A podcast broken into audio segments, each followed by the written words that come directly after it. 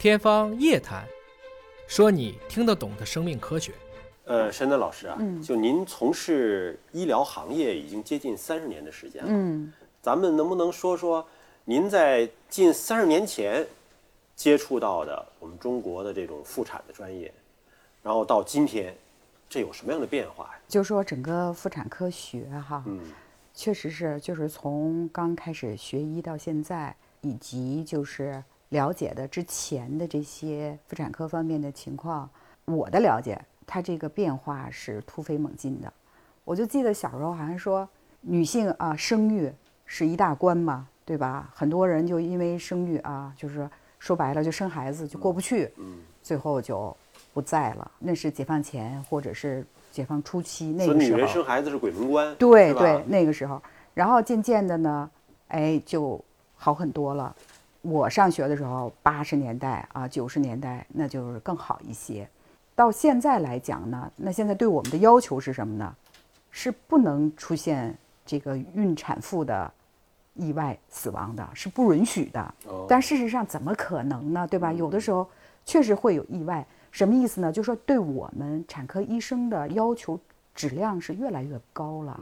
那么就是说，我们作为医生哈，就要非常非常的小心了，不能出现工作中的意外啊现，在是不允许难产死亡这件事情发生吗？也不能叫不允许，就是说对我们的要求是这样，就是说是，比如说人家来检查说，主要看你孕产妇的这个产科质量怎么去衡量，一个就是产妇的健康情况，一个就是产后，还有就是新生儿嘛。咱们新生儿先不说，就说这个产妇这块儿，你当然是人家怎么来的，你怎么回家呀？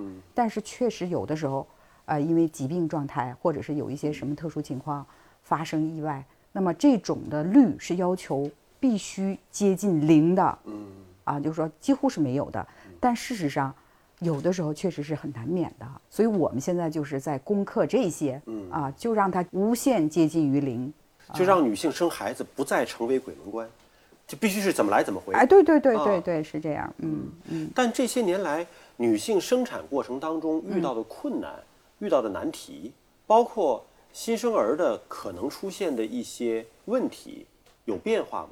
还是一样啊，这还是一样生孩子还是一样的，嗯还是一样的。所以嗯会遇到什么样的困难？呃，那过去难产的这各个方面啊，你从这个孕妇本人来讲，她要经过一个产程，首先是咱们现在好像年轻的孕妇都怕疼，嗯啊，那现在能够无痛分娩了，这是一个很大的进步了，对吧？这是一个。再一个呢，就是说出现呃这个分娩过程中的产程中的一些问题。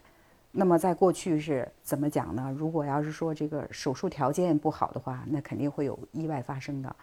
那现在这个剖腹产的这个手术质量啊，什么啊、产前助产呀，各式各样的助产呢，都提高了，那就基本上就克服了。嗯嗯，所以说，呃，这方面应该好很多。但是确实有的时候有合并症的是很麻烦的。什么叫合并症呢？就说这个女性可能在怀孕前就有一些疾病状态，那么她带着病怀孕，然后再分娩，这肯定是一个比较头疼的一个问题。那是需要哎需要一个多学科的合作协作。比如说这个人本身有心脏病，本身他有很严重的糖尿病等等，这样就比较复杂了。嗯，但就这个分娩啊，其实是一样的。呃，原来是什么样，现在还是什么样。就人类生孩子的过程并没有改变，那嗯但是医学的辅助手段是越来越先进的，越来越先进了。对，那对于出生缺陷的孩子呢？比如说二三十年前，嗯，会是什么样的出生缺陷的孩子会发生？嗯，它的发生率高吗？那么到今天，嗯，呃，出生缺陷的种类还是以前那些吗？还是说有变化？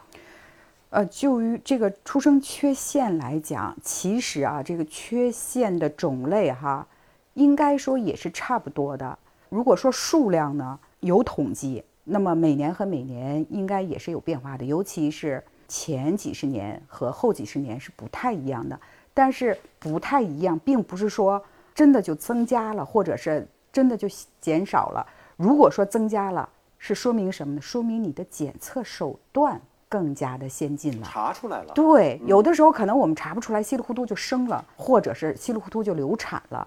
但是你现在检测手段越来越先进了，很多很早期就发现了，所以说种类显得好像怎么样了，但是总体的这个率来讲，变化应该是不太大的。嗯。